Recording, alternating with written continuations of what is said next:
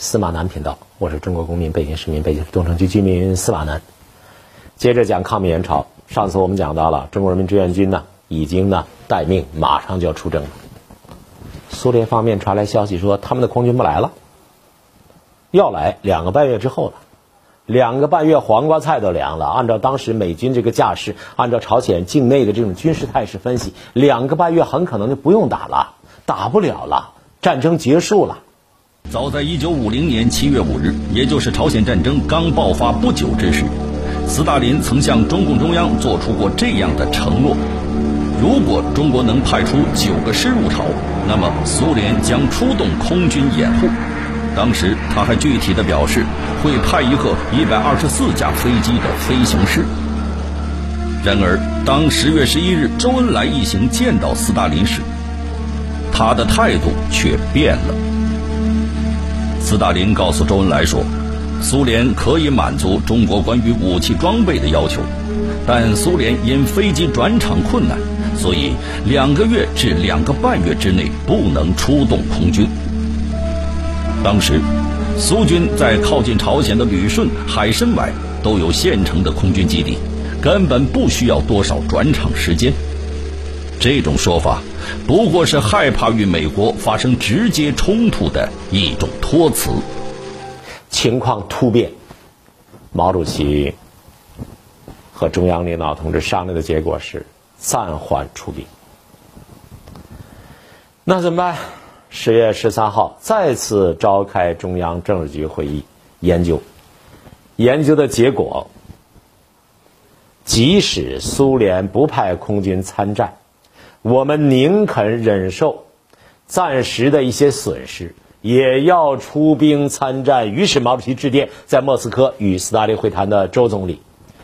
毛主席这几句话，直到今天，来作为朝鲜战争的一个啊结论性的句子，依然被很多人所承认。毛主席说：“我们认为，参战必须参战，参战利益极大。”不参战损害极大。随后，毛主席和中央军委下达命令：中国人民志愿军于十月十九日入朝参战。这个消息，周恩来总理在苏联把消息通报给斯大林。至此，中国人民和军队开始了两年零九个月的可歌可泣的艰苦卓绝的、富有巨大。付出了巨大牺牲的抗美援朝战争，这个决定过程，我为什么要这么说？因为这个决策过程，你你发现，毛主席党中央做出的决定是十分慎重的，在情况发生了重要变化的情况之下，毛主席主张参战呢，啊，缓参战呢，还是不参战呢？这个各种理由基于了反复的分析，最后认为参战。利害利益极大，不参战危害极大。当时主张不参战，或者呢慢参战，或者是参而不战，那些人也也不是没有理由的。包括林彪元帅，那时候他中国刚建国，百废待兴，需要休生养息，人民太苦了。还有第二个因素。美军呢，携二战胜利之威，打着联合国旗号，是头号军事强国。我们的武器和人家差距悬殊，不是简单的代差问题啊。第三呢，出国作战呢，出国作战，我们的军人人生地不熟。过去人民军队，人民军队军政军民一致，官兵一致，靠的是什么？靠的是根据地，靠的是。人民群众的支援，大规模穿插作战的优势。你到朝鲜人生地不熟，人家的人话你不会说，人家说思密达什么意思？你知道吗？哦，看个什么的哦，ginki 啪，那是说日语去了啊。思密达思密达，你不知道是思密达什么意思是吧？安尼哈久什么意思？那你到那人家的人话你都不会说，实时穿插战现代化战争，没打过和美军这样的现代化水平的战争，我们不具备这个条件。毛主席认为呢？这些观点都有道理，但是别人处于国家危机时刻，站在旁边你不管。毛主席说：“我心里难过。”这是从宏观战略上说的，是从呢国际主义角度上来思考的。更深的思考呢，是国家利益角度。毛主席认为，朝鲜如果沦陷，存亡存亡齿寒，美韩军事集团同盟将直抵我鸭绿江边，有了一个从陆地进攻我国的通道，随时可以找出任何借口对我国发动战争。那个时候，从东北边疆到东南沿海，中国将永无宁日。那我们再从战略布局上来看，中国的重工业基地半数都在东北地区。当时中国的钢产量是多少呀？是美国的四一百四十四分之一，美国的百分之一都不到，连美国百分之一都不到的钢产量，那怎么打呢？就这么点钢产量，集中在哪儿？八十以上集中在东北，集中在辽宁省。当时呢，沈阳那牛大发了，沈阳是全国机械制造的中心。东北的工业半数集中在南部，当时最大的电站叫南满电站，也在这个地方。说到这儿，我就在想，你想想东北经济今天在中国经济啊这一盘棋当中所占的这个比重，兄弟啊，感慨万千呐！东北重工业基地、机械制造、电发电、大森林、大铁路、大煤矿，今天搞到今天这种地步，这是另外一盘棋啊，另外一一篇文章。今天我们就不说了。反正作为一个东北人，我想到中国东北今天这样，更甭说大量的国企职工下岗。毛主席那时候分析说，如果朝鲜沦陷，啊，这些重要的战略要地，那在直接在美国。飞机的威胁之下，甚至连中国的首都北京也在美国轰炸机的活动半径之内。中国的战略后方和经济政治中心变成什么了？变成前线了，变成了战略前进纵深，这军事术语。所以毛主席有这样的一段话，这些话后来我听到很多人讲过。毛主席说：“如果不打回三八线，前线仍然在图们江，在鸭绿江。”那沈阳、鞍山、抚顺这些地方的人民就不能安心生产喽。毛主席啊有这样的分析。还有，如果美国人占领了朝鲜，他的气焰会更嚣张啊，他会得寸进尺的，知道吧？那这个时候，龟缩在台湾小岛上的蒋介石集团会怎么样？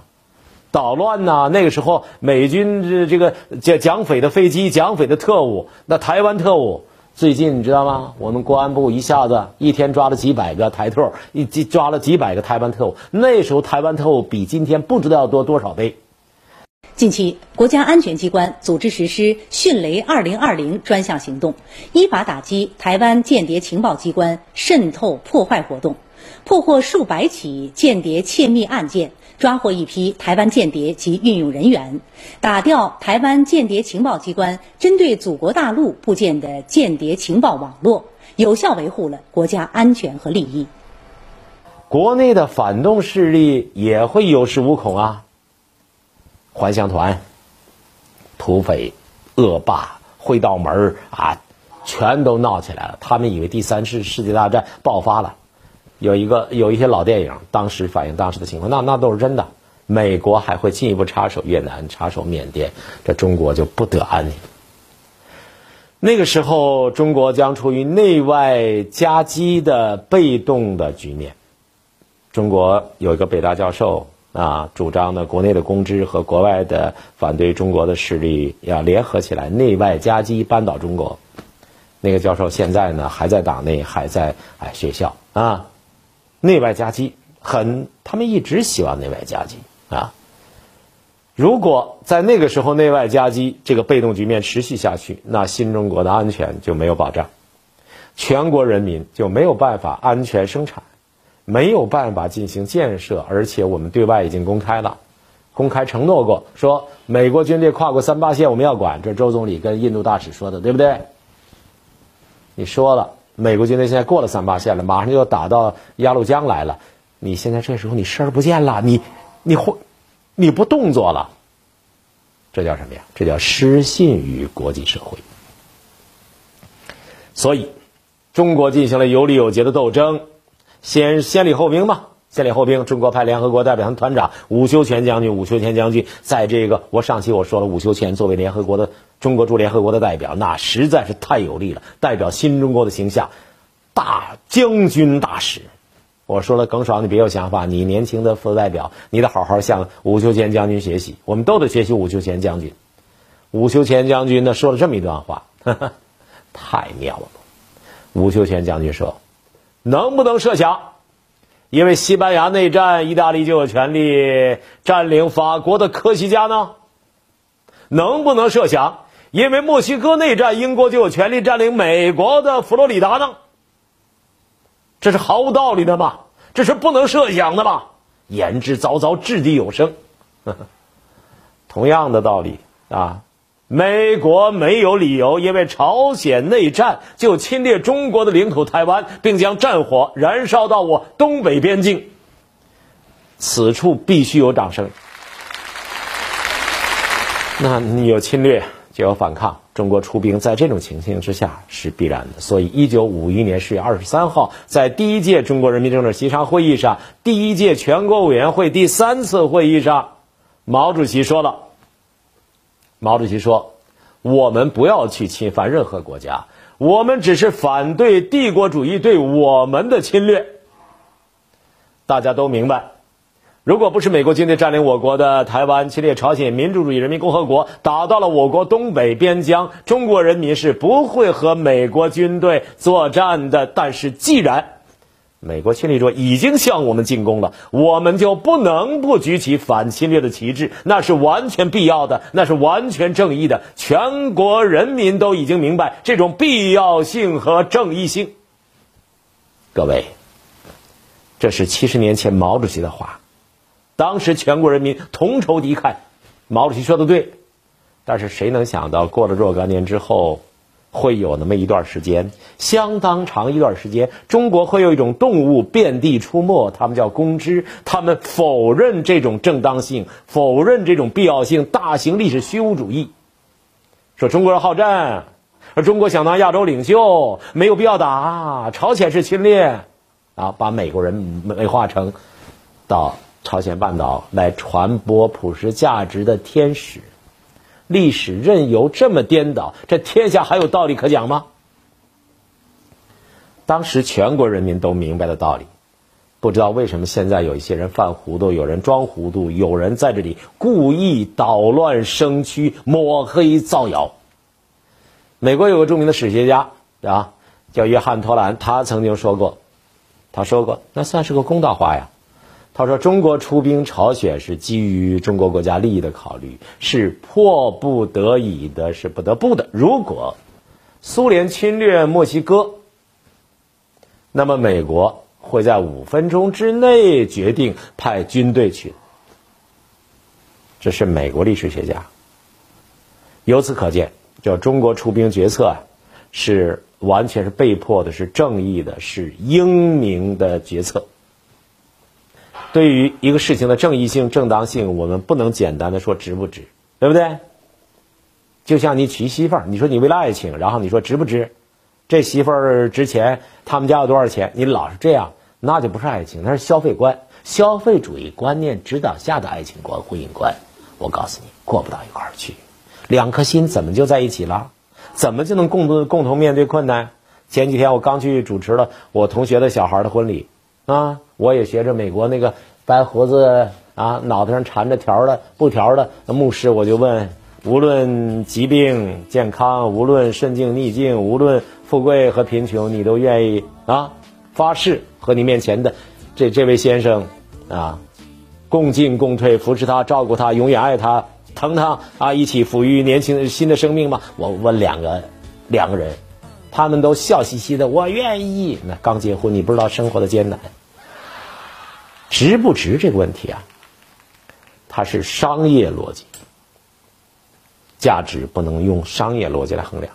但是，朝鲜战争值不值，是不是得不偿失？我们是可以做些分析的，没关系。我们让步推理，让步推，我退回来啊，就说值不值吧。我们来分析一下。但是这个问题涉及到一个概念问题。就是朝鲜战争和抗美援朝战争不是一回事儿，这个我我第一期就讲过。朝鲜战争是一回事儿，抗美援朝战争是另外一回事儿。五零年到六月二十五号开战，五零年六月二十五号开战的，那是朝鲜民族内战，那叫朝鲜战争。美国人在这扮演个什么角色？扮演侵略者的角色啊！他去干涉了。抗美援朝战争是十月二十五号中国人民志愿军决定参战以后开始的。一九五零年十月二十五号，嗯，这就是为这个日子好记吗？好记啊，五零幺零二五，这是我的银行密码。不过我已经改了，你现在知道也没用了。在美帝国主义侵占我国宝岛台湾，把战火燃向我国边境的情况之下，我中国人民志愿军被迫进行的带有国际主义性质的反侵略战争。啊，一个是朝鲜国内的战争，一个是我们反侵略战争，被迫的，啊，带有国际主义性质。隔壁王奶奶说，说简单点儿，就是不得不打，对吧？不得不打，所以。如果说朝鲜战争是打了个平手，还有情可原，因为朝鲜人民军啊，啊，从三八线打起，最后打到了三八线。朝鲜战争，三八线打起又打回三八线。假如在朝鲜战争的概念下，你说打个平手有情可原。中国人民抗美援朝战争从哪儿打的？从鸭绿江打的，鸭绿江打到三七线还不止三八线，最后是三八线。根据纬度一度折合计算，你看你去查一下，一纬度大概是一百多公里。如果以鸭绿江入海口丹东附近的纬度四十点零七度计算，鸭绿江距离三八线是多少？二百三十公里，距离三七线大概是三百四十公里。什么意思啊？中国人民志愿军在极端艰苦的作战条件下，在武器装备远不等于。不如敌人存在一个数量差，人家降维打击的情况之下，我们把他们逼出去三百多公里，收复了朝鲜失去的国土。不管从哪个角度来看，中国人民志愿军都是打了大胜仗。哗啦啦啦啦，哗啦啦啦啦，天空飞彩霞呀，中朝人民打胜仗，对不对？抗美援朝战争的胜利，为我们赢得了这么长时间的经济建设的环境。没有抗美援朝战争，我们就不可能有条件迅速摘掉一穷二白的帽子。抗美援朝战争起码保证了中国七十年无大战，不服你来呀！我们把美国人灭了。在这儿，我跟各位说说，有一年是有人组织，我是中国保卫钓鱼岛这个民间组织的顾问。啊，有一年组织北大教授，然后还有什么人？我们几个人代表一块儿到日本去辩论。日本电视台召集的，说我们去辩论。当时的日本方面辩论者之一呢，就是日本东京都知事，后来当东京都知事啊，这是石原慎太郎。啊，还有一个后来当了外相的日本当时著名的媒体人。那个那段时间，我集中几个月时间就研究日本问题。这事儿我其实有机会可以跟专门大家讲一讲。那个时候研究日本问题啊，我就有一个发现，我发现大量的资料当中啊，就日本在五十年代，特别是抗美援朝战争胜利之后，日本国内反思，日本共产党为代表的日本的知识界就痛斥日本军国主义，心悦诚服，觉得我们错了，我们不行，我们不对，中国厉害。如果说抗日战争的胜利，日本还是还不服的话，当中国人民志愿军和美国人交手，把美国人摁到那个地方啊，打个平手，直至把他打出去三百多公里，打到三八线，美国人啊，牛不服，强按着喝水，日本人服了。有一个专门讲功德林战犯改造的一帮国民党的战犯高级将领，在功德林一看。朝鲜打起来了，他们开始还心里边这样觉着，共产党打我们老蒋啊，打我们这帮人，我们因为我们这老蒋有亲有疏，我们这帮人不行。那你是共军厉害，你跟美国人打，你铁输啊！没想到，共军还就赢了，赢的那叫一个爽利。什么联合国军，对不对？没有大炮，没有飞机，苏联飞机也不出来，我们赢了。功德林战犯思想转变极大，服了。共产党怎么就那么牛？他就那么牛。事实证明，战争啊不能直接创造物质财财富，但是它可以间接的创造精神财富。换句话说，战争不只是消极因素，也有积极因素。抗美援朝、保家卫国，我们现在说，它极大的激发了全国人民的爱国的积极性，这是绝不为过。有一组数据，这是从《中国当代财政》这本书里边，财政部编的一本书里边，应该是一个权威的。我们讲讲权威数据啊，财政收入，五零年呢，我们的财政总收入才六十五万啊，六十五亿啊，六十五亿不到六十二，六十六亿，六十五亿。啊，一千九百呃多万美呃人民币，这是五零年，五一年战争打起来了，涨到一百三十三亿人民币。五二年啊，战争继续进行，涨到一百八十三亿人民币。五三年相持阶段，战争进入到非常艰苦的阶段，直至最后胜利，二百二十二点八六亿人民币。战争期间，中国财政力量几乎每年成倍增长，不是增长百分之四点几，也不是增长百分之十成倍增长。这些事实说明什么呀？说明在抗美援朝当中，我国的经济不但没有遭到巨大破坏，还得到巨大的发展。这在世界战争史上有没有过？我不知道，在中国战争史上没有过。抗美援朝战争由于得到了以苏联为首的社会主义阵营的援助。也为我国的工业化和国防现代化奠定了基础。接下来情况怎么样呢？四毛的频道今天说到这儿，下期再讲。